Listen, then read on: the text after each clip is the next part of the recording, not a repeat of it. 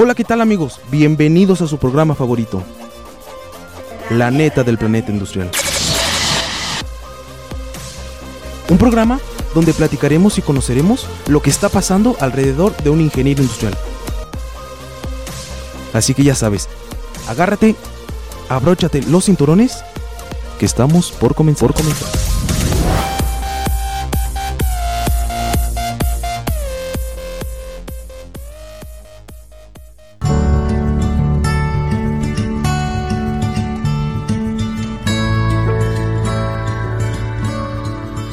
Comenzamos con Cafecito con los profes.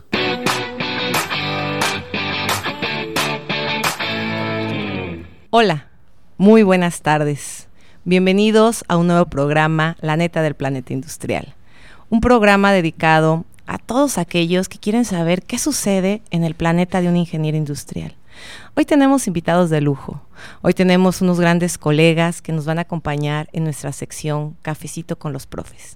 Una sección que pues es platicar a gusto con ellos, es conocer un poquito qué más qué hay atrás del docente que esté en el aula, de ese docente que imparte conocimientos, imparte experiencia y que marca la vida de un estudiante. Doy la bienvenida a nuestro programa al ingeniero Enrique Luna. Ingeniero, bienvenido. Gracias, maestra, buenas tardes y gracias por su invitación. No, muchas gracias por acompañarnos. Y de este lado tenemos al ingeniero Gerardo Esparza. Bienvenido, ingeniero. Bien, muchas gracias. Un gusto estar aquí, gracias. No, pues el gusto es de nosotros y estoy segura que de todos los que nos escuchan también va a ser un gusto conocerlos. Y pues entrar un poquito ahí en, en, la vida de los ingenieros que imparten conocimientos en el Departamento de Ingeniería Industrial. Y pues vamos a empezar. Esta es una plática entre colegas y entre amigos. Vamos a empezar. Aquí ya nos echamos un volado con el ingeniero Enrique Luna. Vamos a platicar un poquito sobre su experiencia, sobre qué ser docente. Lleva una gran trayectoria en el tecnológico de Celaya. Cualquier ingeniero industrial que haya pasado por ingeniería industrial lo ubica perfectamente. Ingeniero, es un gusto nuevamente, lo repito, tenerlo aquí. Y quiero empezar platicando con usted. ¿Quién es el ingeniero Enrique Luna? Bien, bueno, nuevamente buenas tardes, maestra. Gracias por su invitación. Realmente estoy agradecido, estoy muy contento por haber estado aquí participando, por estar participando en esta conversación, como dice una charla informal. Bien, pues eh, realmente mi trabajo, trabajo aquí en el tecnológico se remonta desde hace 32 años. ¿saben? Pero más que eso, también me gustaría saber de, de que soy egresado aquí del tecnológico y con mucho orgullo digo que estuve desde secundaria, anteriormente la secundaria estaba integrada al tecnológico, eh, luego la preparatoria también estaba aquí integrado y la parte de licenciatura, así que pues esa es lo que hace que me llame mucho la atención el estar aquí colaborando ahora como maestro. O sea, un lince de corazón. Pues sí, realmente es, aprecio mucho mi institución, mi alma mater y obviamente se ve en todo lo que hace y en los conocimientos que imparte. Ingeniero, aquí leyendo su currículum, que fue sumamente interesante leerlo, veo que como bien nos platica es ingeniero industrial. Así es. Soy ingeniero industrial, en especial en producción. Todos anteriormente éramos industriales, había especialidad de mecánica, en química y en este caso en producción. Ahora es solamente industrial. Así que soy especialista en ingeniería industrial en producción. Y después de ser la ingeniería industrial, se fue a una maestría. Platíquenos de ella. Bien, eh, en aquel tiempo no había mucha industria, no había muchos centros de trabajo. Tuvimos que emigrar, eh, pues los diferentes compañeros. En el caso mío, emigré a la Ciudad de México y allá tuve la oportunidad de empezar a trabajar, si está bien, y aprovechar para hacer la maestría en administración de empresas. Así que esa era la trayectoria, viendo los propios requerimientos que se necesitan para poder ir avanzando, para poder ir progresando y para poderse ir actualizándose.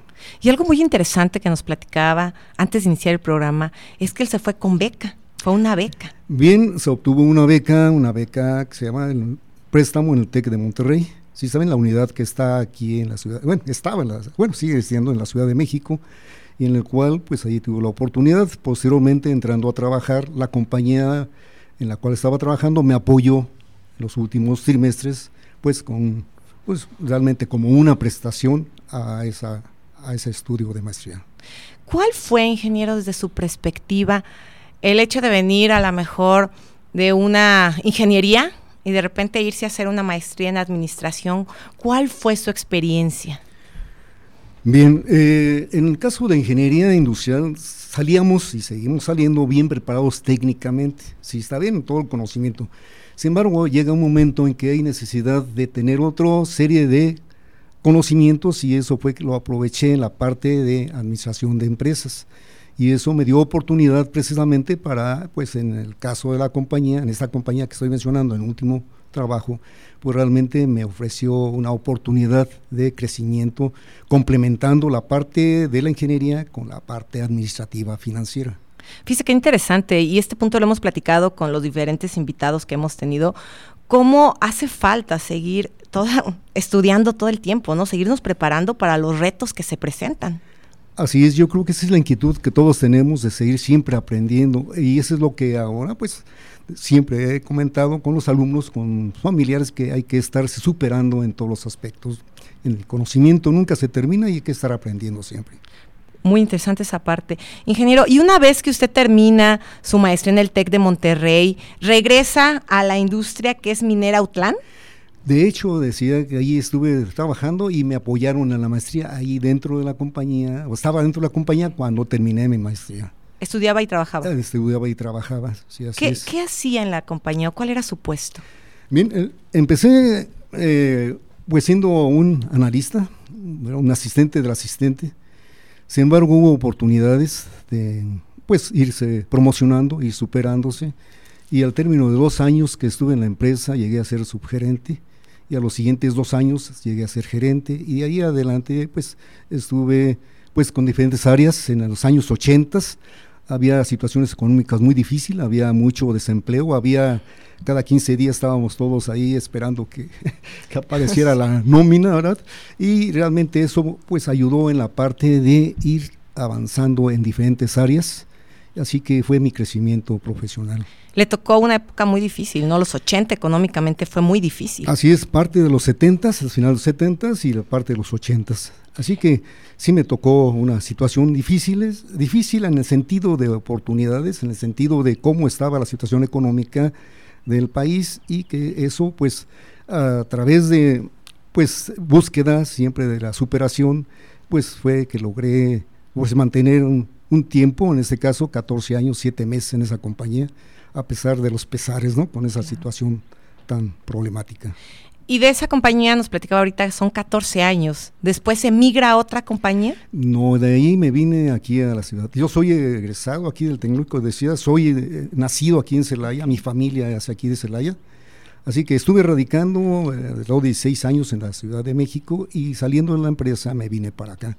Tomé la decisión, que fue una decisión, pues hasta cierto punto decisión de vida de venirse a pues de un nivel más o menos bien estable, una posición estable en la Ciudad de México a venir aquí a, a la provincia nuevamente, pero eso fue una decisión personal muy seria, muy fuerte, muy firme y por eso estoy aquí a gusto también. ¿eh? Fíjate qué interesante, yo creo que todos los que hemos estado en la industria siempre decimos eso, ¿no? O sea, hay, hay, decisiones que te marcan y de venir de una posición que te da el trabajar en la industria muy fuerte, obviamente el tiempo es completamente diferente de la docencia, pero el hacer ese cambio sí a veces mueve, mueve la estabilidad. Sí, así es. Eh, realmente fue una decisión personal. Eh, mis hijos ya estaban creciendo, estaban buscando otros compromisos y tomé la decisión de venirme aquí a, a la ciudad, ¿verdad? Y respecto a las actividades, por ejemplo, como usted dice, de tener un enfoque en la parte educativa, yo no lo tomo como algunos eh, a veces sugieren, ¿verdad?, de que ya no hay posibilidades en la industria y se viene uno a la educación. Yo no lo considero así, pues, puesto que cuando estaba trabajando también daba clases en la Universidad La duré 10 años dando clases en la Universidad La Salle, los primeros 5 años en licenciatura y los últimos 5 años en maestría. Así que siempre tuve la inquietud de pues dar clases, estar en la docencia y ahora pues cuando tuve la oportunidad de venirme para acá aproveché también de combinar la parte aquí de docente con al principio pues estar buscando en la parte industrial cursos de capacitación, incluso aquí una vez nos vimos en el CDI, ¿verdad? O sea, nos conocimos en el CDI porque me invitaban a dar cursos de capacitación por parte de CDI, que daba curso de capacitación a diferentes empresas aquí de Celaya y de Querétaro. ¿Y cómo fue, Inge, que dijo, regreso al TEC, a mi alma mater? Bien, dentro de las posibilidades, pues realmente yo veía que el tecnológico siempre ha tenido reconocimiento académico y el llegar a dar clases en la parte del alma mater, yo creo que es pues, mucho, más, mucho más relevante. Daba clases a gusto en la universidad, pero realmente el hecho de no pertenecer desde el inicio como alma mater, el impulso, era la inquietud que tenía al integrarme aquí al tecnológico. Fue lo que dijo, es ahí donde yo quiero estar. Pues sí, realmente eh, fue la única, pues por ejemplo, alternativa que tenía en el sentido de decisión, ¿verdad? No busqué en otro, en otro lado más que aquí en el tecnológico para incorporarme a la parte educativa. ¿Y ahí empieza su carrera? Aquí empecé mi carrera eh, como, pues continuar en este caso docente, porque le decía que ya tenía 10 años, pero aquí en este caso tengo 32 años de estar impartiendo pues clases, ¿verdad? Dentro de ese transcurso, pues no solamente he dado clases, he estado fungiendo como jefe de departamento, presidente de academia, coordinador de la maestría de ingeniería industrial, incluso fuimos uno de los fundadores de esta maestría en ingeniería industrial y esa sería la trayectoria en esta parte del, del instituto. Fíjese qué padre, o sea, hablamos de que fueron los pilares de cuando se inició la maestría, que ahorita tiene un posicionamiento a nivel nacional muy importante. Pues sí, los relevos que se han tenido, todos han contribuido, todos hemos contribuido a esta imagen propia de la reconocimiento de ingeniería industrial en la maestría. Oigan, y antes de entrar a la docencia, porque siento que ahí tenemos mucha tela de dónde cortar, quisiera preguntarle algo, es una inquietud que, que quiero hacerle. En la industria, cuando usted estuvo al frente 14 años, ¿cuál fue su mayor reto y cuál fue su mayor logro? Bien, mi mayor reto era siempre tratar de desempeñar lo mejor que se pudiera en el puesto que se pudiera. Y eso me dio precisamente trayectoria, desarrollo en la empresa. Voy a poner un ejemplo, ¿verdad? De la salida eh, oficial era a las 6 de la tarde, sin embargo yo estaba a las 7, 8 de la noche, incluso viendo manuales, viendo presupuestos que yo creo que algunas personas, algunos directivos veían esa connotación, ¿verdad?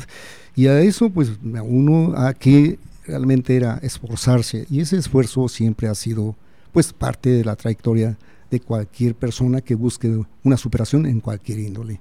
Y ese es mi, siento que mejor mi mayor logro. Rompí varios paradigmas, por ejemplo, el ser subgerente de los más jóvenes, el ser gerente también de los más jóvenes. Eh, estoy hablando de que aquí fui egresado a los 21 años, y en ese trayecto fue que en la compañía me dieron también esa oportunidad. Por eso es que, como dice usted, la decisión de venirme para acá fue una, una decisión fuerte porque estaba a gusto, ¿verdad? desempeñando lo que me gustaba en esa empresa. Sí, claro, cuando haces lo que te gusta no es trabajar. Sí, así es. Y por eso ningún esfuerzo. Eh, y como estuve a nivel corporativo, realmente la planta tiene varias eh, la compañía tiene varias plantas en diferentes estados de la República, e incluso tenía en aquel tiempo una unidad en Estados Unidos y ahora lo tiene en, pues en, Venezuela. Entonces realmente yo estaba en el corporativo y en ese sentido pues desarrollé la parte del conocimiento de ingeniería que estábamos comentando al inicio y la parte de la maestría. Así que fue la aplicación y el desempeño que tuve en ese en ese desarrollo profesional. Y realmente fue subgerente joven. ¿Qué edad tenía cuando fue subgerente? Fui subgerente a los 24 años. Realmente es un subgerente muy joven. Sí, a los 27, bueno, 27 fue gerente. Gerente. Entonces ahí tenía... Y, de ahí la trayectoria hasta que, pues, los siguientes siete años, ¿no? Así que realmente, vuelvo a insistir, la empresa eh, pues me proporcionó mucho, si está bien, conocimiento, la oportunidad y ese era, como usted dice, los retos que tiene uno y para eso también pues el esfuerzo que hace uno. Y como docente, ¿cómo se sintió el llegar, ser pionero de la maestría, llegar a su departamento, ¿no? Que lo vio y ahora a usted le toca impartir conocimiento a los chicos. ¿Cómo, cómo fue eso? Bien, eh, la transición fue eh, pues más o menos rápida por la trayectoria que tenía de dar clase, pero lo significativo fue que aquí encontré a muchos compañeros egresados que estuvimos en varias generaciones, ¿no? Así que en el Departamento de Ingeniería Social hay muchos compañeros que estuvimos en licenciatura, incluso hay compañeros que estuvimos de prepa, hay dos compañeros que estuvimos desde secundaria. Eso hizo que eh, realmente cayera en, pues, cómodamente, ¿verdad? Como se podría decir, a gusto y más confirmando de la decisión que había tomado. En colchoncito cayó. Eh, así es. Yo creo que eso también he tenido buena aceptación, al menos en lo que yo considero, con más compañeros. Y pues se han integrado más, más compañeros, más jóvenes, ¿verdad? E incluso aquí en el departamento había comentado en juntas de que yo creo que el, será el 80% de los compañeros o tenemos una relación de maestro, una relación de alumnos, si está bien, y ahora pues como, compañeros de, trabajo. Y eso me da para mí una satisfacción muy grande, una eh, pues satisfacción y a la vez presión, ¿verdad? Para ver cómo es que pues ahora compañeros de trabajo fueron mis alumnos y que ahora pues podemos estar compartiendo, ¿verdad? Otro tipo de actividades, otro tipo de relación, que eso es lo que fortalece a veces la amistad o el compañerismo. Sí, sí, la verdad sí es bien padre, ¿no? Cómo da vueltas la vida. Quien fue tu profe luego vuelve a ser tu compañero. sí, así es. Es muy interesante. Inge, y en su trayectoria, porque 35 años se dice fácil, pero se requiere... 32. 32 años, aclarando aquí. Se dice fácil, pero realmente es una vida. Pues sí, realmente eh, eh, hay dos cosas, dos situaciones. Se oyen muchos, pero a la vez, cuando le gusta a uno, se pasan rápido. Tanto que, pues, si yo dijese, ah, caray, pues son 32 años, no los he sentido como tal, ¿verdad? La parte física, la parte de transformación física sí se nota, ¿no? Sí se siente, pero el, comportamiento, las ganas de seguir, pues al menos manteniéndose, ¿verdad?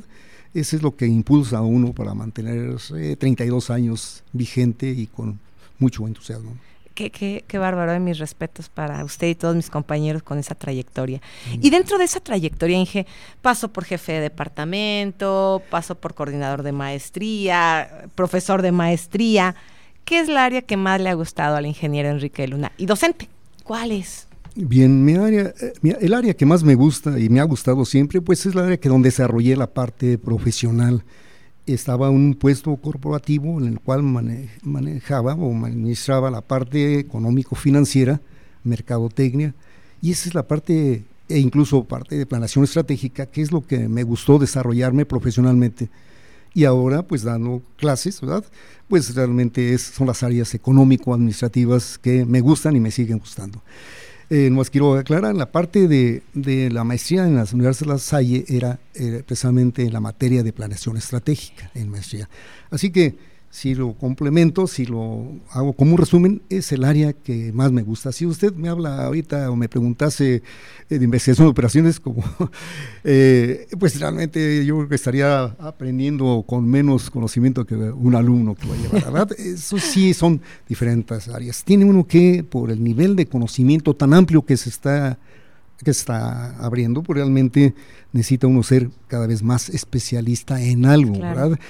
Porque es muy amplio el conocimiento y más en estos términos económicos, financieros, eh, hay que estar actualizando y esa es precisamente mi motivación. Si yo estuviera pues siempre haciendo la misma fórmula, realmente a lo mejor sí se volvería monótono. No, no quiere decir que no maneje fórmulas, ¿no? Pero básicamente lo que me interesa a mí es la parte de, lo que está cambiando, el, entorno económico, financiero que cambia y eso es lo que me mantiene activo y motivado, estar actualizando de lo que está pasando y eso es lo que quisiera pues también transmitirlo a los alumnos o a los compañeros, ¿verdad? Y eso es lo que me motiva al estar manteniéndome otra vez vuelvo a insistir, este, pues, actualizado. Y aparte, si dice, ¿no? Es buenazo para las finanzas. Aquí yo creo que vamos a requerir otro programa, Inge. Pues cuando guste, realmente me daría mucho gusto que hubiera otra ocasión. ¿eh? Pues Muy interesante todos esos puntos.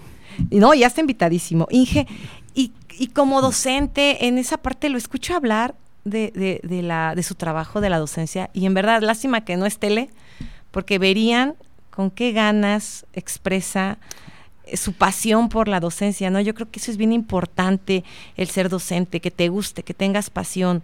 ¿Cuál ha sido su mayor reto como docente? Bien, mi mayor reto, pues aparte de transmitir esas emociones, como usted lo dice, transmitir realmente lo que, pues, que alguien escuchase, ¿verdad? Con los alumnos. Pero un reto muy importante que pasó fue la parte de la pandemia, ¿verdad?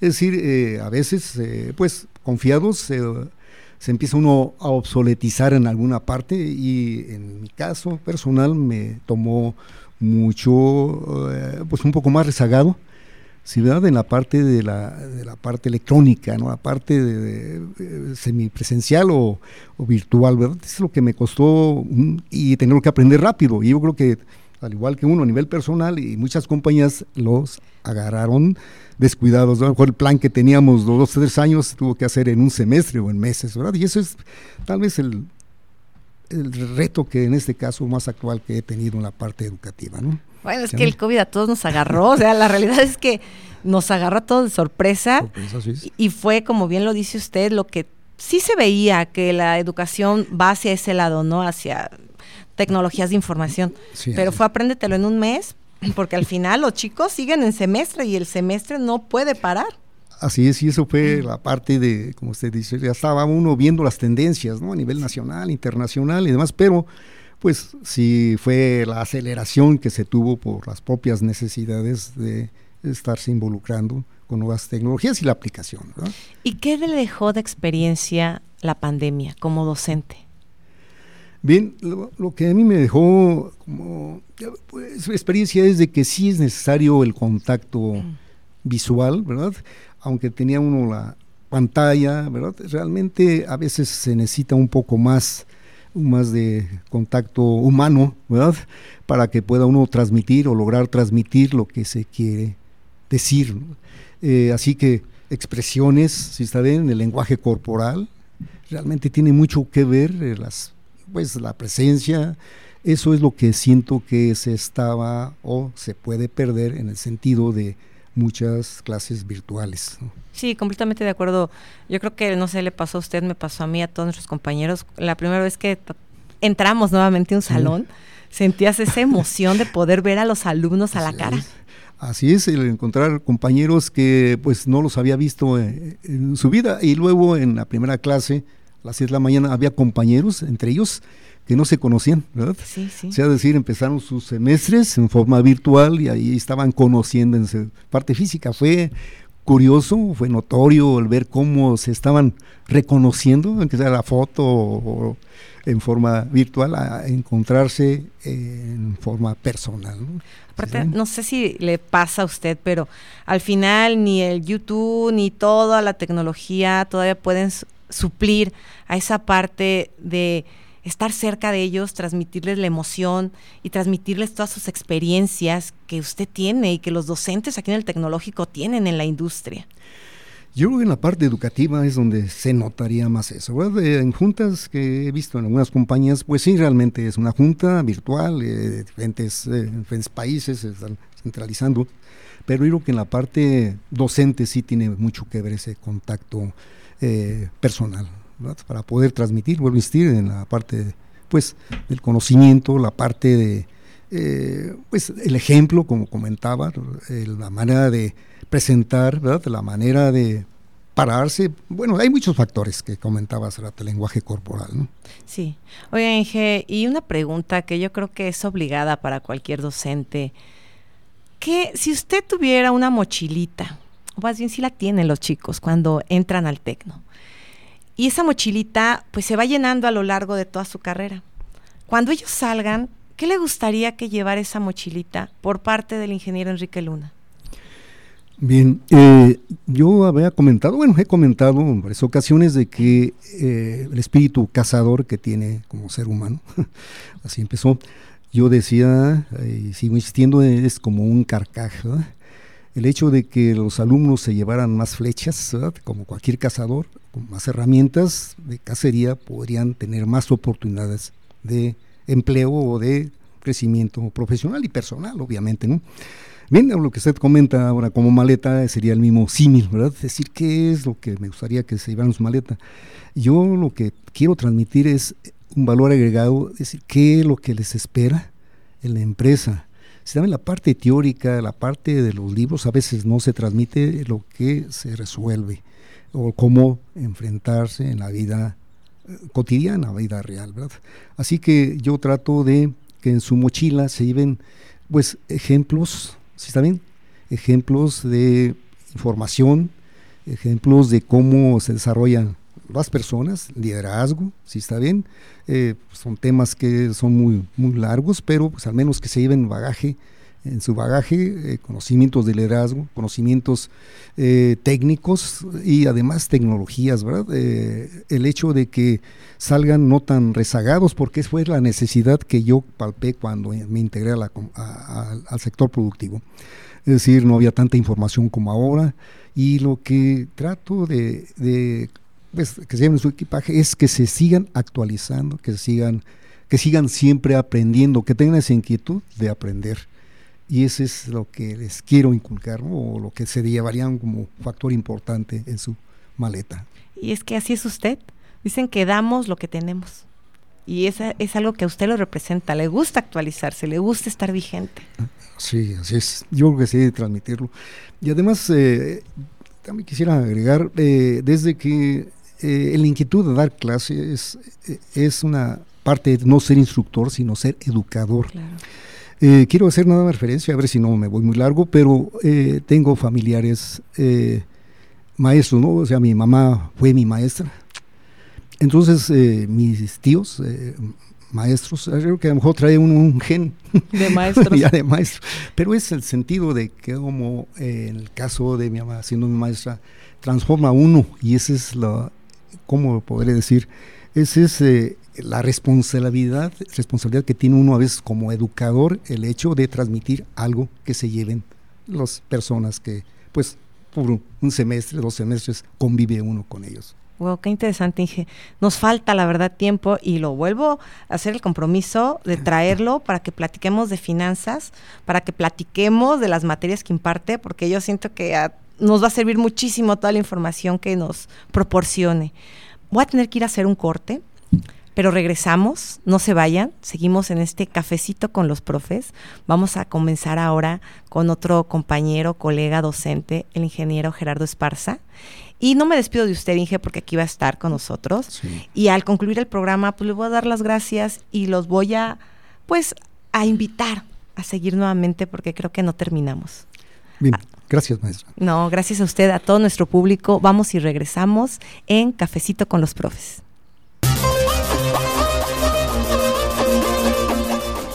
En un momento regresamos a la neta del planeta industrial.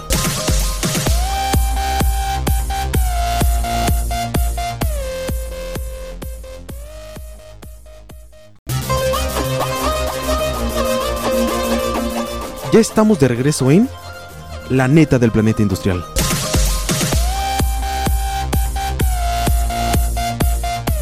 Hola, bienvenidos. Estamos en su sección Cafecito con los Profes. Y nada más para recordarles, por aquellos que nos van sintonizando, tenemos como invitados a dos grandes colegas y amigos, el ingeniero Enrique Luna, que ya platicó con nosotros y compartió un poco de su vida, que nos falta muchísimo, y el ingeniero Gerardo Esparza, que en este momento vamos a comenzar a platicar con él, que nos platique qué hay detrás del docente que esté en el aula, que esté en su cubículo, qué hay detrás de él. Ingeniero, muy buenas tardes. Buenas tardes, muchas gracias por la invitación. No, es un gusto tenerlo aquí, muchas gracias por aceptar. Platíquenos un poquito, ingeniero, de dónde es, quién es el ingeniero Gerardo Esparza, por favor. Yo soy este, nacido en Guadalajara, estudié en la Universidad de Guadalajara y, este al terminar la carrera una empresa eh, nos hizo una entrevista eh, para hacer para conformar su grupo de profesionistas base mandos intermedios y yo en agosto del 84 este, ingresé como becario a ese programa. Eh, duré, duraba en ese entonces seis meses y a los seis meses este, me incorporé a la industria. Eh, ellos, ellos te asignaban a una empresa.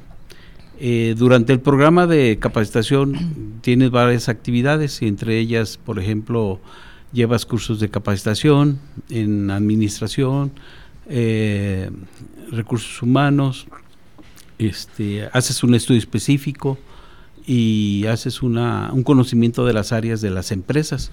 Y entonces, este, eh, por ahí me desempeñé en un estudio específico en una empresa.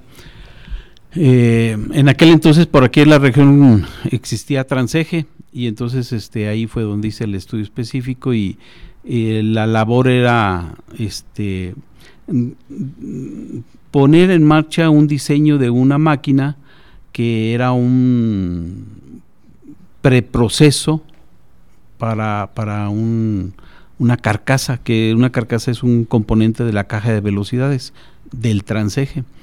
Entonces al terminar el proyecto me asignan a, a, este, a transeje al área de, de, proyectos y ahí en el área de proyectos este eh, pues mi labor fue este implementar las nuevas expectativas de los clientes eh, en, la planta, en la planta, en la empresa, y este, eh, hacer cotizaciones eh, y sobre todo ver la capacidad de, la empresa instalada para sacar esa producción y, y sobre todo implementar cosas nuevas que pudieran apoyar o, este, ayudar a una mejor productividad. Completamente ingeniería. Eh, sí, este, yo soy eh, egresado de la ingeniería industrial y así se llama la carrera en, en, la Universidad de Guadalajara, ingeniero industrial. A mí me llama la atención que, que por acá dicen este ingeniero industrial en producción o ingeniero industrial en química o ingeniero no, aquí eh, mi carrera es ingeniero industrial, nada más. No, no se va a una especialidad como no, tal. No, no se va a una especialidad. en términos generales es producción, como aquí le dirían producción. Ok, qué interesante. Inge, entonces está en la empresa. De ahí, ¿cuál fue su trayectoria laboral? En la, por haber estudiado y trabajado, ya tenía uh, este, experiencia en eso. Eh, a mí me, eh, cuando trabajaba, estudiaba, también trabajaba y, y este, me tocaba dado, darle eh, o hacer el mantenimiento industrial mecánico a las empresas de Guadalajara. Y eran las empresas grandes de Guadalajara las que eh, requerían de, mis servicios. Y entonces este esa experiencia al llegar a la industria me, ayudó para colocarme en, en, el área de proyectos, eh, en el área de, nuevos proyectos y, dar resultados al respecto. Y de ahí entonces me a los dos tres meses me mandan al corporativo a, al área de, capacitación, donde este eh, fue, fui eh, coordinador como director de, ahora de las becas. En el programa que yo era becario, ahora me tocó dirigir el programa de becarios y entonces este pues me tocó ya hacer todo el proceso de, de reclutamiento y selección ahora de becarios que este por lo general era juntar 300, 400 candidatos y de esos quedarnos con un grupo de 15 y entonces esos grupos, esos 15 eh, recién egresados se combinaban en, un programa que se llama Profesionistas Base Mandos Intermedios y los mandos intermedios eran personal con gran experiencia en la empresa para para que trabajaran juntos en ese programa tanto los egresados como la gente de experiencia y hacer como un aterrizaje o una bienvenida o un eh, acoplamiento de los egresados con la industria, con sus compañeros de, las empresas que tenían toda la experiencia del mundo. De eso trataba el programa de profesionistas base mandos intermedios. Y ahí mismo en, en, en el CDI, el Centro de Desarrollo Industrial, este, eh, había la actividad de la coordinación de, de los becarios, había que ser instructor, diseñador de cursos y, y, este asesor y consultor de las empresas. Por ahí el grupo iba creciendo en ese entonces y de ser 20, 30, subió a 40, 50, llegar a 100 y creo que al final eran como 120 empresas y había que darles a las empresas eh, muchachos que eh, recién egresados que habían pasado por el programa de, capacitación profesionistas mandos intermedios a darles la capacitación a, las personas que estaban en las empresas y sobre todo la, la, asesoría y consultoría que de repente pues las empresas tenían grandes, muy grandes problemas y había que apoyarlos para resolverlos. Entonces, el momento que, que, una empresa tiene parada la facturación por parte del cliente, pues es cuando te llaman, te dicen, eh, urge que vengas y que nos apoyes para la solución de problemas, ¿no? Inge, qué interesante. Y aquí quisiera preguntarle algo que yo creo que nuestros estudiantes se preguntan. ¿Qué características buscaba usted cuando seleccionaba a los becarios que tuvieran para decir, sí, cumple el perfil que yo busco para incorporarlo a mis filas en la empresa? Sí, eh, normalmente existía un perfil y ese perfil este, eh, contaba la edad porque muchos egresan o egresaban en ese entonces de 27, 28 años, eh, la edad contaba mucho porque iba asociada a cuántas materias tenían repetidas o reprobadas, este, muchos eh, no tenían el servicio social o no tenían las residencias o las prácticas, eh, no estaban titulados, el idioma del inglés y sobre todo los cursos de capacitación y visitas industriales. Entonces ahí conformábamos un perfil y ese perfil era el que andábamos buscando en, la, en las instituciones, ¿no?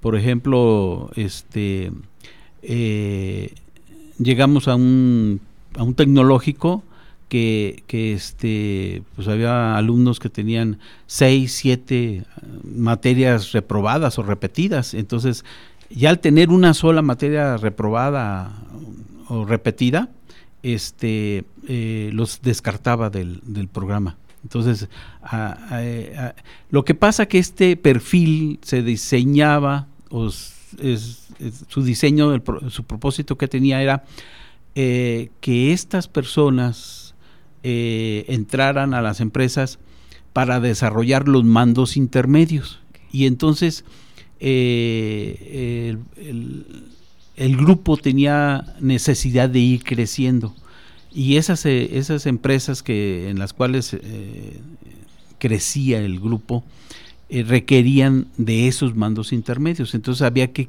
cubrir la brecha generacional entre directores, gerentes generales, gerentes de área, jefaturas, supervisores. Entonces, si tú dejas de capacitar y desarrollar tus mandos intermedios, se te hace una brecha generacional que después tienes que traer gente de fuera eh, eh, incorporarla a tu cultura de tu empresa y entonces este eh, ese es un proceso que muchas veces no se da de una forma rápida o de la mejor forma entonces no hay como este grupo tenía muy claro el convencimiento de desarrollar sus mandos intermedios a través de una formación eh, integral. Fíjese qué interesante esto que, nos platica, ¿no? Esa curvita de aprendizaje que tienes cuando llegas a cualquier puesto, ¿no? Pero son puestos intermedios donde ya se toman decisiones que le pegan directamente a la empresa. Inge, y cuando usted se va como consultor, ¿Qué sucede con toda esta parte de que venía trabajando con los chavos, deja la parte de las becas, se va como consultor, se lleva a chicos a trabajar con usted? ¿Cómo estuvo esa transición? Lo que pasa que eh, empieza uno como, empecé como coordinador y de ahí este, entré también simultáneamente a ser instructor, entonces era coordinador y instructor. Y ya con la experiencia que vas eh, eh, obteniendo, eh, te dan te dan el grado de, asesor o consultor y haces simultáneamente las cosas. O sea, una empresa te puede pedir eh, eh, que gente capacitada, capacitarla, este, que tenga problemas para resolver y, sobre todo una, una, asesoría, una consultoría en temas a veces críticos. Y, esa es la versatilidad, versatilidad que debe de tener eh, o que debía tener el personal en, ese momento. ¿no? ¿Qué es ser consultor? Lo que pasa que de repente las empresas, eh, si tú como, como instructor o como asesor y consultor no te preparas para los nuevos retos que demandan las empresas, eh, pues te dicen que eres buen instructor y hasta ahí. Pero cuando tienen un problema y saben a dónde recurrir y quién los puede resolver ese problema porque estás preparado, ahí es cuando se, se, este, da la, la asesoría o la consultoría. Eh, esta asesoría y esa consultoría tiene relevancia cuando este, la empresa tiene eh, niveles críticos eh, o problemas críticos que, ponen en, en, riesgo la operación de toda la planta. Y eso significa este pues no nomás que, que, que se para el trabajo sino que se para la facturación y se para, se para el flujo de, de efectivo y por lo tanto los accionistas se preocupan mucho. Entonces una, una asesoría, una consultoría es eh, este, la actividad importante que demanda la empresa, ¿no? Para situaciones muy problemáticas. O sea que tienes que ser un buenazo tanto como instructor y traer todos los conocimientos para poder resolver esos problemas. Sí, ya al, momento que te piden la asesoría o la consultoría. ¿Y cómo fue su brinco, Inge? Porque se escucha súper interesante esta parte, ¿no? Es, es como que yo creo que muchos tenemos el sueño de ser consultores alguna vez, pero ¿cómo da el salto de estar en una en un puesto que realmente aporta mucho y es un puesto muy significativo? ¿Cómo en ese momento decide que se va por la docencia? Eh, bueno, eh, el brinco a la docencia, este, hubo una etapa de transición. Yo estando en la empresa y teniendo esas actividades, eh, me invitan eh, los, los profesores del, del Tecnológico de Celaya a evaluar los proyectos de los alumnos. Entonces, este, asistí a a, varias materias eh, al final del semestre como invitado para evaluar esas materias y entonces empieza a ser un ambiente familiar entre el tecnológico de Celaya y la industria y entre los profesores y, mi persona empezamos a tener una identificación. Y también como mencionó el, el, este, el Inge Luna, eh, esa, esa, vinculación entre la industria y contratar profesores del Tecnológico de Celaya para que dieran algunos cursos específicos este, que no se tenían en la industria para, para personal, eh, la, para desarrollar, la capacitación del, personal en la industria, empezamos a tener cierta vinculación y me empezaron a identificar. Entonces, eh, en esos tiempos críticos que menciona el ingeniero Luna, de, del maestro Luna de, situaciones críticas de, económicas de las empresas, hubo un momento que me dijeron, sabes que pues no tengo dinero para pagarte. Entonces me liquidaron. Y al momento que me liquidan, lo primero que veo en el periódico es que el tecnológico de Celaya solicita un profesor exactamente como mi perfil, como si me lo mandaran a, a hacer a la medida. Y fui, vine y presenté mi solicitud este, presenté el examen de oposición y, este, y me aceptaron. Entonces, había previo un, conocimiento de mis actividades por parte de los profesores de industrial, eh, este, de mis actividades que realizaba, y, ya cuando me asignan eh, el puesto de, docente, pues ya sabían cuáles eran mis eh, habilidades o capacidades o, experiencia, ¿no? Entonces, este, fue, esa es el, como la entrada, ¿no? Y, y, fue interesante para mí porque algunos temas que yo traía eran nuevos para la carrera de ingeniería industrial, entonces era atractivo para eso. Cuando ellos diseñaron el perfil para buscar a una persona que cubriera ese puesto, era buscando esos conocimientos que la industria necesitaba en ese momento y que no se contaba aquí en el, en el Departamento de Ingeniería Industrial. Al momento que llego, pues los cubro, ¿no? Cubro ese, esos temas. Hecho a su medida. Hecho a, mi medida, sí. un traje a la medida. Sí, su traje a la medida completamente. ¿Y el mayor reto como docente que se le ha presentado, cuál ha sido? Eh, como instructor, como instructor en la industria, este, eh, siempre fue porque así te lo demanda la empresa, te, te, acostumbras, te metes en, el, en la dinámica de, de qué tenemos ahorita y qué vamos a necesitar en el futuro. Entonces, eh, el, mayor reto que, se tiene o que yo tengo, me he planteado es qué se, está haciendo ahorita y qué sigue. Por ejemplo, este, ahorita estamos dando la materia, una, materia que tiene que verse con, con ISO 9000, o sea, la, la, la, certificación y, los sistemas de gestión de calidad. Pero con el compromiso que se está haciendo en el, en el municipio, en el estado, de, de empresas eh, aeronáuticas este, y ver la ISO 9100, eh, que por un lado hay empresas que tienen eh, los recursos y que pueden eh, entrar a, competir o trabajar esa área, pero no tienen los sistemas, pues nos van a demandar alumnos que conozcan, que, que, que, les guste meterse a, al ISO 9100 y entonces este implanten o implementen esas certificaciones para la aeroespacial, ¿no? Por ejemplo, entonces eh, hay que desarrollar o tenemos que desarrollar ese enfoque eh, el próximo semestre en los alumnos que, que tienen estas materias, ¿no? Qué interesante todo lo que nos están platicando. Y sí, yo sé que es un buenazo en todo lo que es la parte de ISO, de consultoría. Y, realmente creo que nos faltó tiempo. Yo creo que esto requiere un programa para cada uno y los les hago la invitación desde el día de hoy para programarnos y volver. Y ahora vamos a hablar un poquito más de esas materias, ¿no? Desde el lado financiero, platíqueme de sus materias, Enrique, el ingeniero Enrique Luna, el ingeniero Esparza. Esto de la ISO es muy interesante porque de hecho hace poco hubo una invitación, ¿no? A algo de un evento aeroespacial.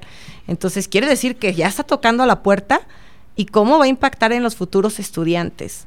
Por último, y para cerrar, Inge, en esa mochilita que le platicaba al ingeniero Enrique, ¿usted qué les aporta a los estudiantes? ¿Qué, es, qué les da para que se vayan preparados para lo que les espera allá afuera?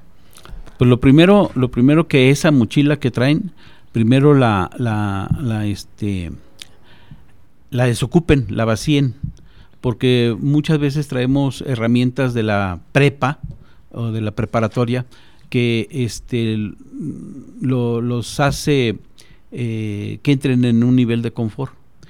Eh, la idea este, que yo, yo quisiera que se llevaran o que procuro que se lleven en esa mochila es, es eso, o sea, que se abran, que la llenen de, de temas de interés eh, necesarios para, para llegar